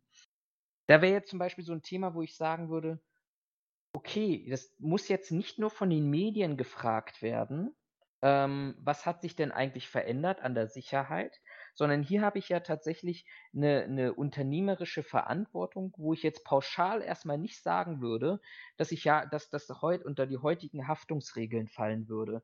Wenn ich dich äh, am Cottbusser Tor vor die U-Bahn schubse, wird ja nicht die BVG bestraft, sondern werde ich bestraft. Ja gut, aber die, also ja, ich Lass mich kurz worauf... den Gedanken zu Ende ausführen. Warte, warte, warte, warte, du kannst meine Frage gleich in deinem Gedanken mit weiter aus, äh, mit beantworten, weil ich zu denken wisse, worauf du hinaus willst. Deswegen meine, meine Folgefrage auf deine Ausführung, aber was soll die Deutsche Bahn aus Haftungsgründen da auch machen? So, und jetzt oder kannst BVG du weiter ausführen. Oder andere Ja, oder BV genau, also ein öffentlicher, von mir aus öffentliche Anst äh, Anstalt öffentlichen Rechts, wer auch immer. Aber was sollen die gegen genau so ein Szenario tun? Und jetzt kannst du deinen Gedanken weiter ausführen und dann beantworten. Also dann, wenn, wenn ich das machen würde, wäre ich derjenige, der auch dafür bezahlt werden würde, normalerweise. Nein, aber es, es fängt ja theoretisch, es, es fängt ja erstmal grundsätzlich an, an, dem, an der Thematik Risikomanagement. Also die Früherkennung von neuen Modus operandi, die Früherkennung von bestimmten Straftatsbehungsweisen oder die Früherkennung zumindest von dieser Thematik, okay, was passiert eigentlich in, in dem Bereich im öffentlichen Raum für den ich aber verantwortlich bin. Ähm, oder eigentlich ist ja nicht semi-öffentlicher Raum, muss man so zu sagen. Hat ja auch alles einen Hausrechtsbereich. Äh, ist ja egal, was für ein Bereich, aber auf jeden Fall, du musst als Unternehmen tätig werden.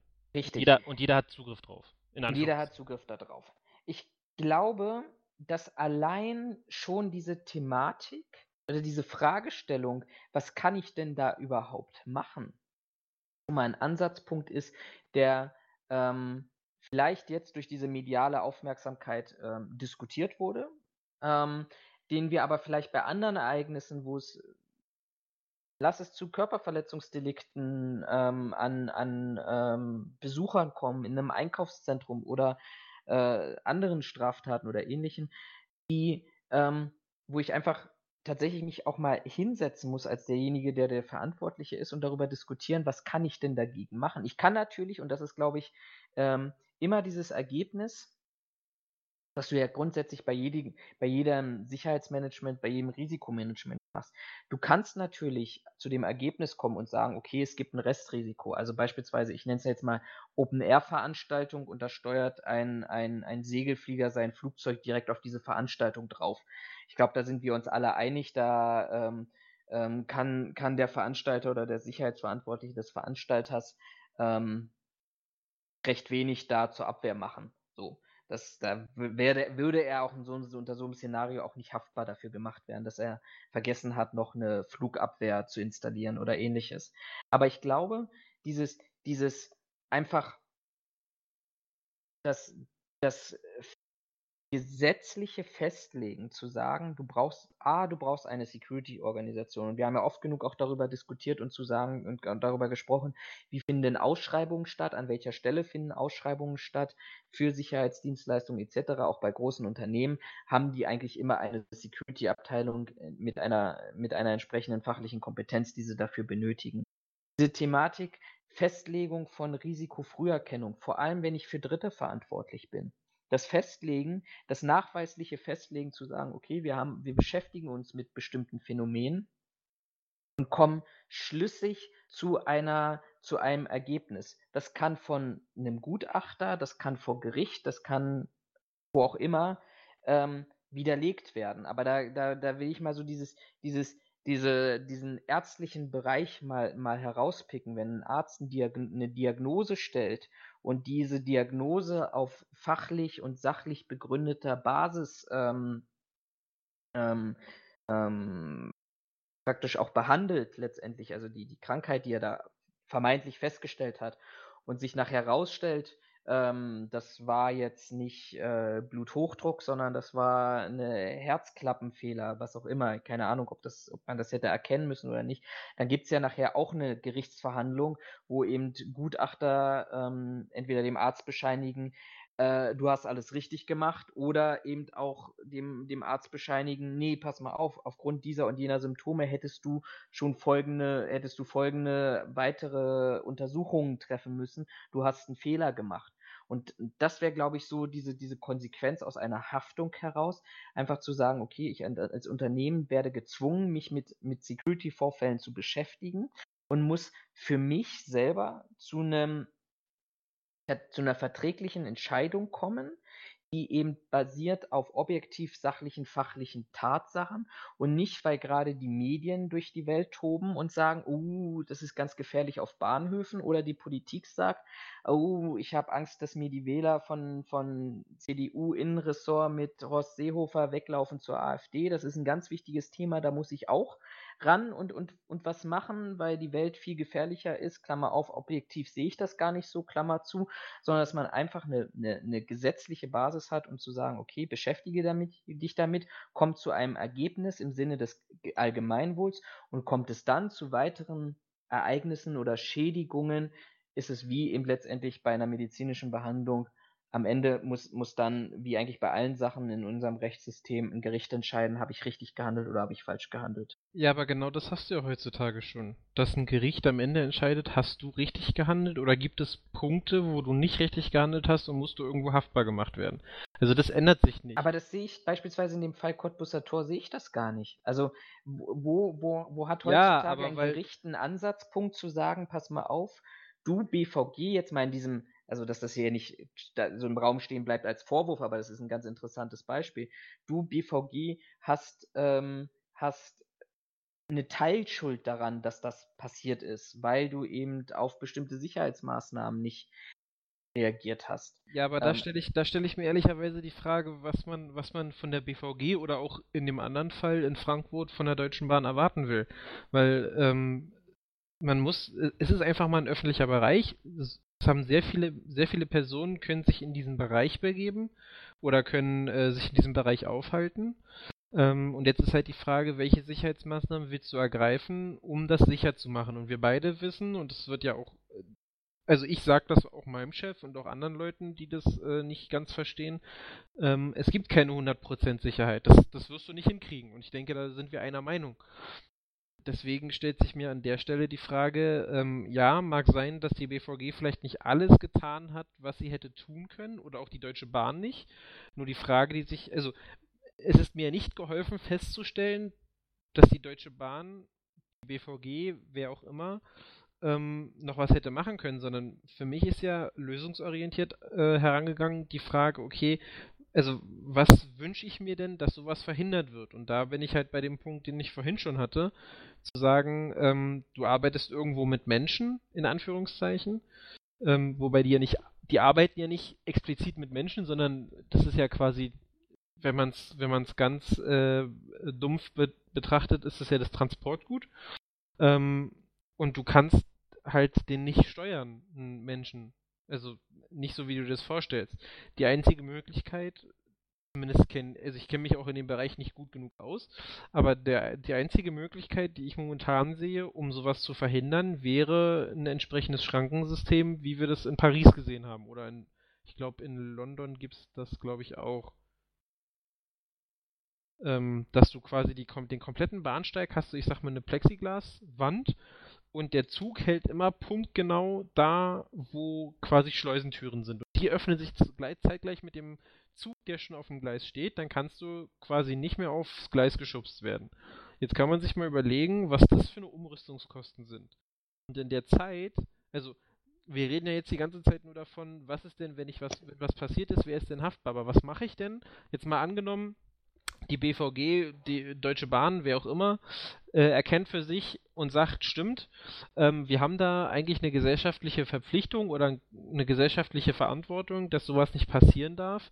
Wir rüsten jetzt die Bahnhöfe um. Ähm, das ist halt ein sowohl für die BVG, wobei dies, das ja noch das kleinere Unternehmen ist, als auch für die Deutsche Bahn ein Mammutprojekt. Was, also wem willst du denn jetzt hierher, mal gesetzt dem Fall, dass man der, der Deutschen Bahn, der BVG, da Haftung zuspricht, in Form von, ihr habt eure Bahnhöfe nicht gut genug gesichert, deswegen ist das passiert und ihr müsst in irgendeiner Form mithaften. Ne, ist ja erstmal egal in welcher, nur um das, das Beispiel mal komplett zu machen. Ähm, und jetzt sagt die BVG, alles klar, wir nehmen uns dieser Verantwortung an und wir rüsten jetzt unsere Bahnhöfe um. Das dauert aber 10, 15, 20 Jahre, weil es halt ein riesiges Projekt, es müssen alle Bahnhöfe angepasst werden und ganz ehrlich, das Geld wächst nicht auf Bäumen. Wen willst du denn jetzt noch haftbar machen, wenn in der Umrüstungszeit wieder was passiert? Kein, weil ich letztendlich als Sicherheitsverantwortlicher dieser Institution ein, das Problem erkannt habe, also Maßnahmen geplant habe, Maßnahmen dabei bin umzusetzen, also Plan Do, und dann, wenn die Maßnahmen umgesetzt wurden, final umgesetzt wurden, dann die Überprüfung gehe, hat diese Maßnahme gewirkt. Also ich ja, tue ja dann doch, was. Ich habe ja. Ja, aber das, du musst doch dann trotzdem in der Zwischenzeit, wenn du, wenn du erkennst, dass du etwas tun musst, aus einer Verantwortung heraus, aus einer Verpflichtung heraus, aus was auch immer, musst du doch, bis deine eigentliche vorgesehene Maßnahme ihren Zweck erfüllt, musst du doch eine Ersatzmaßnahme haben. Genau. Das muss ich auch haben, richtig. Ja, aber welche sollen das dann sein? Das kann eine personelle Maßnahme sein, das kann eine Na technische klar. Maßnahme sein. Das ja, naja, das, aber, die, die ja, aber wie viele, ja, wie, viele Leute ja, willst, wie viele Leute willst du denn auf einem Bahnhof einsetzen, die verhindern, dass es äh, Gleisschubser gibt?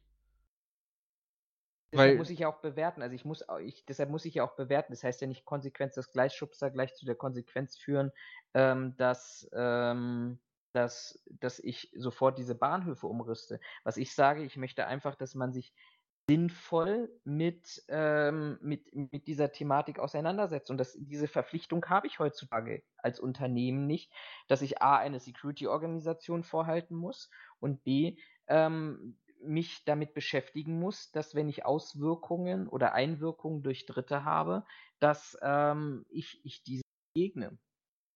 So, das, das Ergebnis kann ja sein, pass auf, wir haben hier die Thematik Gleisschubser jetzt am Cottbusser Tor gehabt.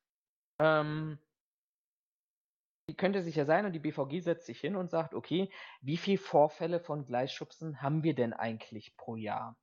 So. Und fest kommt auf diese Statistik, kommt und sagt, naja, wir haben zweimal, zwei, ich sag mal jetzt so pauschal, zwei Gleisschubser pro Jahr. Okay. Sich mhm. dann in dem zweiten Schritt diese Fälle anguckt und sagt, okay, Fall 1 ist, ähm, weiß ich nicht, wirklich geschubst, weil äh, psychisches Problem beim Täter vorliegen. Okay, schubst Thema 2, jetzt lass mal das am Cottbusser Tor das Thema gewesen sein, dass die wirklich aus der BTM-Szene kam und dass es ein gescheiterter Drogenkauf war. Ähm, BTM-Szene. Mhm.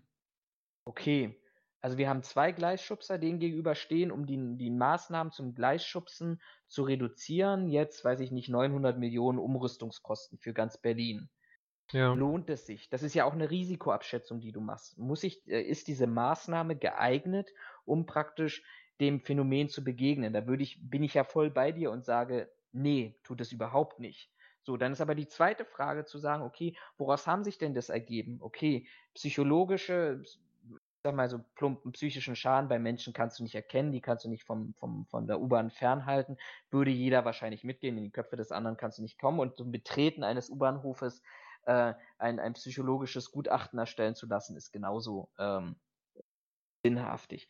Aber dann guckst du, findest du beim anderen zum Beispiel Thema BTM-Szene und hast dort den nächsten Ansatzpunkt und zu sagen, okay, habe ich denn ein Problem mit der BTM-Szene und stelle dann vielleicht tatsächlich auf Basis meiner eigenen Statistik fest, ich habe tatsächlich ein Thema mit BTM-Szene in, in U-Bahnhöfen, möglicherweise, weil es dort dunkel ist, verwinkelt ist, unter der Erde ist, Anziehungspunkt für bestimmte Randgruppen und ähnlichem, inklusive guter Fluchtmöglichkeiten, möglicherweise. Aha, da habe ich ein Problem und muss dann da eben ansetzen und sagen, okay, ich bekämpfe eben nicht aus einer vernünftigen Analyse heraus Gleisschubser, äh, sondern ich habe eigentlich, das Problem kommt eigentlich woanders hin und Gleichschubsen war nur wie Messer ziehen und abstechen ein Mittel zur Durchsetzung eines anderen Ziels. Beschäftige ich mich damit. Heutzutage kann ich mich als Unternehmen auch zurücklehnen und sagen, ich sehe da gar kein Problem und ich habe tatsächlich ein Problem. Das wäre ja was anderes, wenn ich pro Tag drei Gleichschubse habe, weil das total trendy geworden ist und ich auf Instagram, auf Instagram damit Fame werden kann. Wenn ich ein Video poste, wie ich jemand anders vor den Zug schubse, dann glaube ich, muss ich auch andere Maßnahmen realisieren und da könnten eben auch teure bauliche Maßnahmen eine Rolle sein äh, oder ein Ergebnis sein. Aber dann habe ich eine ganz andere Voraussetzung. Ziel, also mein, meine Kernaussage, und dann können wir das Thema mit deiner Kernaussage vielleicht einmal abschließen, ist, ich hätte gerne eine, ein, eine Haftung, ähm, auch im Bereich der Security und da physische Security, technische, organisatorische Security, um einfach die Unternehmen zu zwingen, äh, sich mit bestimmten äh, Phänomenen, die in ihrem Zuständigkeits-, in ihrem Hausrechtsbereich stattfinden, zu beschäftigen und daraus abgeleitet und dokumentiert geeignete Maßnahmen ergreifen, weil ich das einfach momentan in der heutigen Situation, obwohl wir das, glaube ich, relativ als Standard betrachten können, nicht sehe. Ähm, ich stimme dir da an einigen Punkten schon an bei, also ich kenne die, die genauen Gesetzestexte für Bahntransporte nicht, aber ich bin der festen Überzeugung, dass irgendwo in einem Eisenbahn ähm, das AEG, Allgemeines Eisenbahngesetz, also da steht es, glaube ich, drin, oder in einem, in einem anderen Gesetzestext, dass du als Unternehmen für den Schutz deiner Reisenden zu sorgen hast. Allein aus diesem Punkt ergibt sich für mich schon die Notwendigkeit, solche Vorfälle zu, äh, äh, zu untersuchen und zu prüfen, ob du ein Problem hast, beziehungsweise ob du irgendwo Maßnahmen ergreifen kannst, ähm, um das zu verbessern das, das ist halt so ein Punkt. Von daher sehe ich nicht den Grund, dass, also ich glaube auch nicht, dass mit einer Gesetzes, mit einem Gesetzestext, der vorschreibt, du brauchst ein Security Management, das besser wird. Weil, nur weil, also, das ist halt in Anführungszeichen für mich ähnlich wie die gesetzliche Forderung mit, ich brauche 50% Frauen im Vorstand. Ja, dann schaffe ich mir halt, weiß ich nicht, zehn neue äh, Vorstandsposten, äh, ne? also jetzt böse gesagt, um mal klar zu machen, was ich meine, ähm, und setzt da Frauen drauf und der die die Aufgaben dieser Vorstandsposten sind im Endeffekt, äh, weiß ich nicht, Kaffee kochen und in der Ecke stehen, dann habe ich den Gesetzestext zwar erfüllt, aber im Endeffekt gebracht hat er mir trotzdem nichts. Deswegen weiß ich nicht, ob mit einem mit einem Gesetzes äh, mit einer Gesetzesvorgabe, dass du ein Sicherheitsmanagement brauchst, ob damit wirklich dem, dem Problem Genüge getan ist. Davon abgesehen, ähm, gebe ich dir recht, dass man diesen Modus operandi auf jeden Fall überprüfen muss und ich bin ähm, in meiner Gutmenschlichkeit davon überzeugt, dass eine BVG und eine Deutsche Bahn sich diese Fälle auch angucken und zumindest auch intern, auch wenn sie es nicht in der Presse bekannt geben, aber intern zumindest äh, mal darüber reden und sagen, ey Leute, was können wir denn eigentlich gegen Bahnschubser machen, weil so betrachtet die letzten zehn Jahre und die letzten zehn Monate wird das ganz schön viel. Da müssen wir uns jetzt mal was ausdenken. Ähm, kann ich mir eigentlich nicht vorstellen, dass sie das nicht machen, sondern ganz im Gegenteil, dass sie darüber darüber sprechen. Und da sind wir halt aber wieder an dem Punkt, um halt diese, auch diese Verantwortung anzusprechen. Ähm, selbst wenn man sich hinsetzt und sein vielleicht schon entwickeltes Sicherheitsmanagement äh, damit reinnimmt und sagt so, ey Leute, kommt, ihr seid von der Sicherheit, hau mir mal äh, hier schnell ad hoc drei Vorschläge um die Ohren, was wir da machen können ähm, und das Management, das Sicherheitsmanagement sagt so, okay, passt auf, wir haben die, die, die, die, die Maßnahme und alle sagen, ja, super, aber nee, das ist mir zu krass, das machen wir nicht. Haben sie sich mit beschäftigt und haben ja im Endeffekt für sich äh, analysiert, okay, das ist jetzt ein Phänomen, das auftaucht. Es gibt zwei Fälle oder von mir aus auch drei, weil mit Sicherheit auch nicht jeder Fall gemeldet wird. Ähm, und das Unternehmen sagt aber für sich ganz ehrlich, wir befördern im Jahr 1,5 Millionen Personen und haben jetzt in den letzten zwölf Monaten, wo wir 1,5 Millionen äh, befördert haben, drei Bahnschubser gehabt.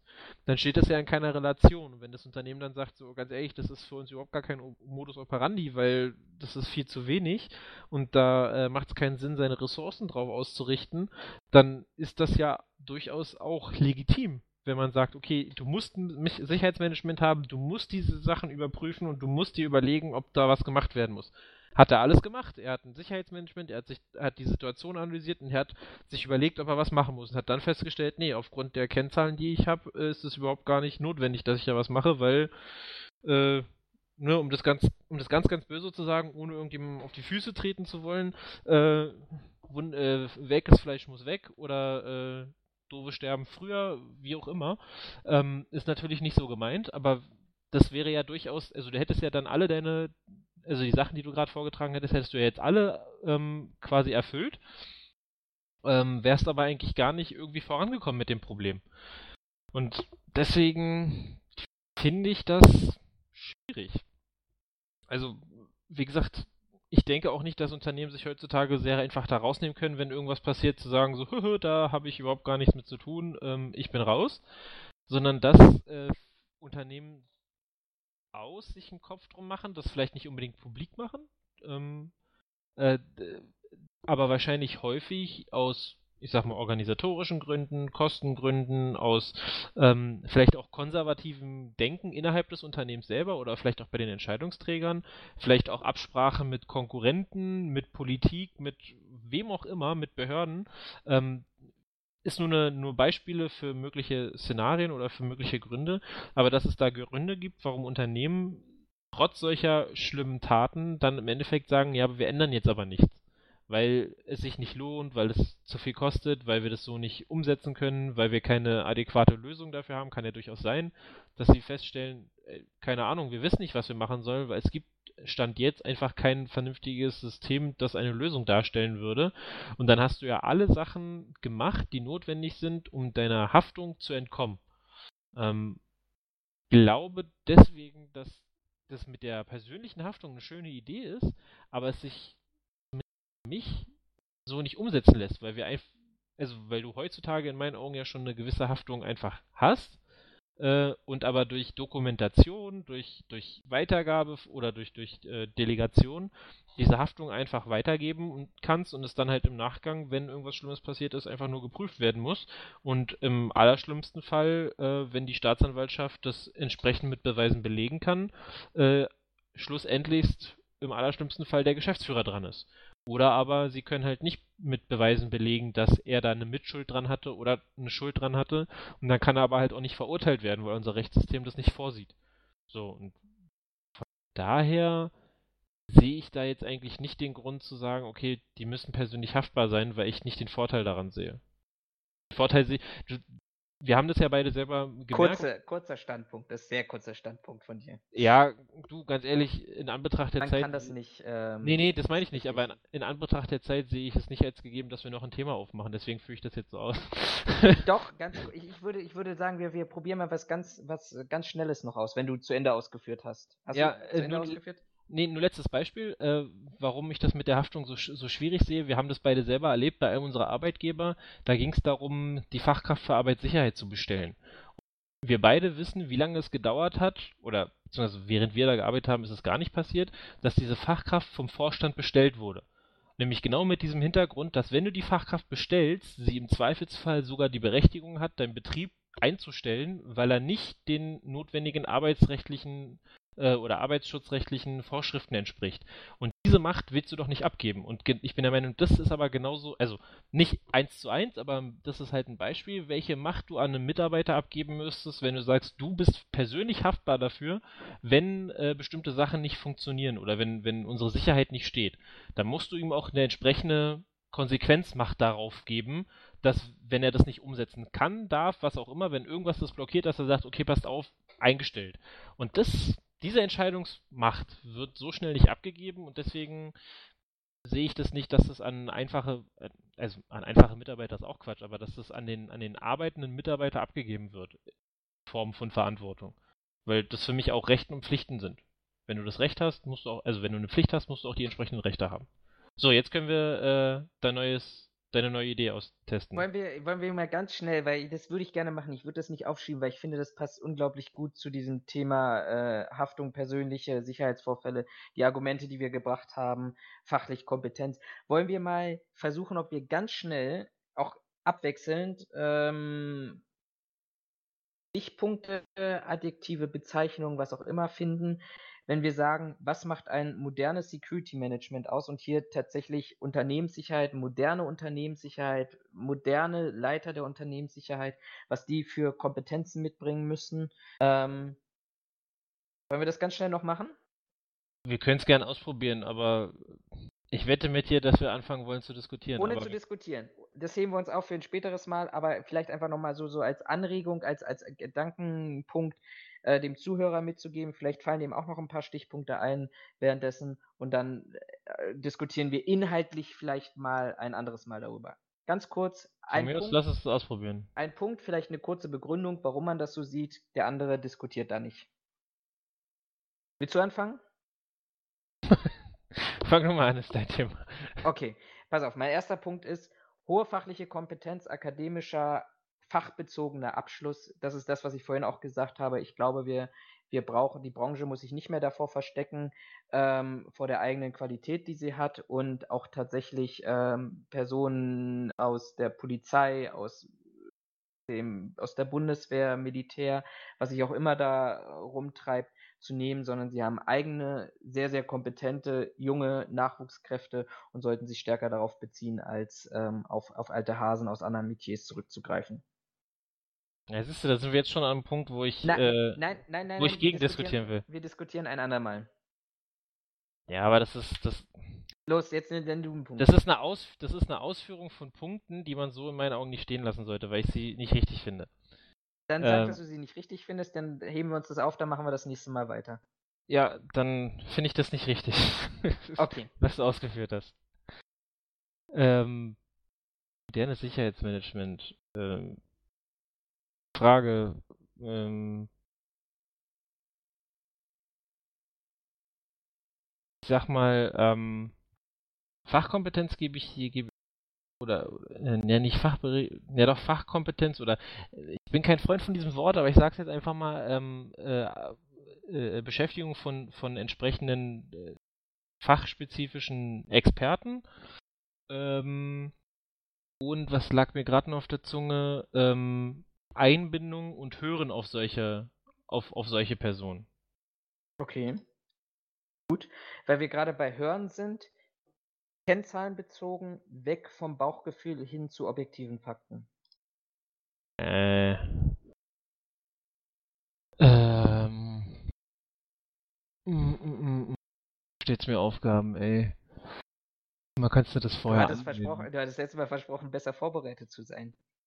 Ja, aber du hättest mich Da auch. hatten wir diese Themen nicht. Das stimmt. Ja, genau. Ähm.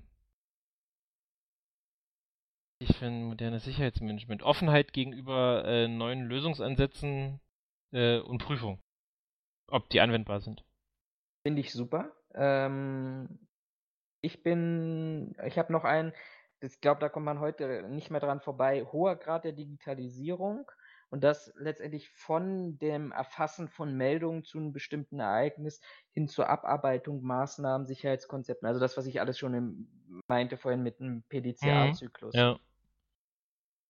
Ja. Äh, Hast also, du noch einen letzten Punkt irgendwie? ja, ich, überle ich überlege gerade, wie ich ihn formuliere. Ähm, Flexibilität trifft es nicht, sondern ähm, Effizienz vielleicht? was? Effizienz? Nee, Effizienz, nee, nee, nee, darauf will ich nicht hinaus, sondern eher äh, in Richtung äh, Neugierde gegenüber neuen Sachen. Also steht, st ich würde jetzt mal ständige. Aufgeschlossenheit. Nee, auch nicht. Ich würde es äh, ständige Weiterentwicklung nennen. Also, dass ich Okay, ja. quasi meine Themen wirklich bearbeite, aber mir mehr oder weniger gleichzeitig noch einen Kopf drum mache, ey, wie kann ich das System verbessern, wie kann ich mich auf dem Bereich weiterentwickeln, wie kann ich vielleicht da nochmal ähm, weiterkommen, so, weiß ich nicht, wenn du so ein klassisches Unternehmen hast mit fünf Standorten, dass du halt sagst, ey, eigentlich wäre es doch total geil, wenn wir eine, wenn wir quasi unsere eigene Leitstelle haben, aus denen ich alles koordinieren kann. Ne? Dass du halt so eine, so eine Weiterentwicklungsgedanken äh, halt Mhm. Perspektivisch einfach hast. Das meine ich jetzt, äh, meinte ich mit meinem Punkt. Okay. Dann, dann nehme ich tatsächlich, dann greife ich nochmal das, das, das Stichwort Effizienz auf. Ich glaube, ähm, ein modernes Security Management hat sich ein Ziel gesetzt, ist irgendwo definiert in der Stellenbeschreibung oder in der eigenen Darstellung oder ähnlichem.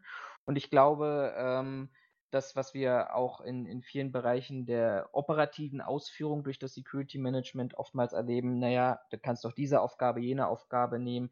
Ähm, das äh, macht ein modernes Security Management nicht aus, sondern die haben eine hohe Effizienz mit einer starken Fokussierung auf der Kernthemen und alle anderen können sicherlich Themen können outgesourced werden, aber darauf gibt es keine Konzentration.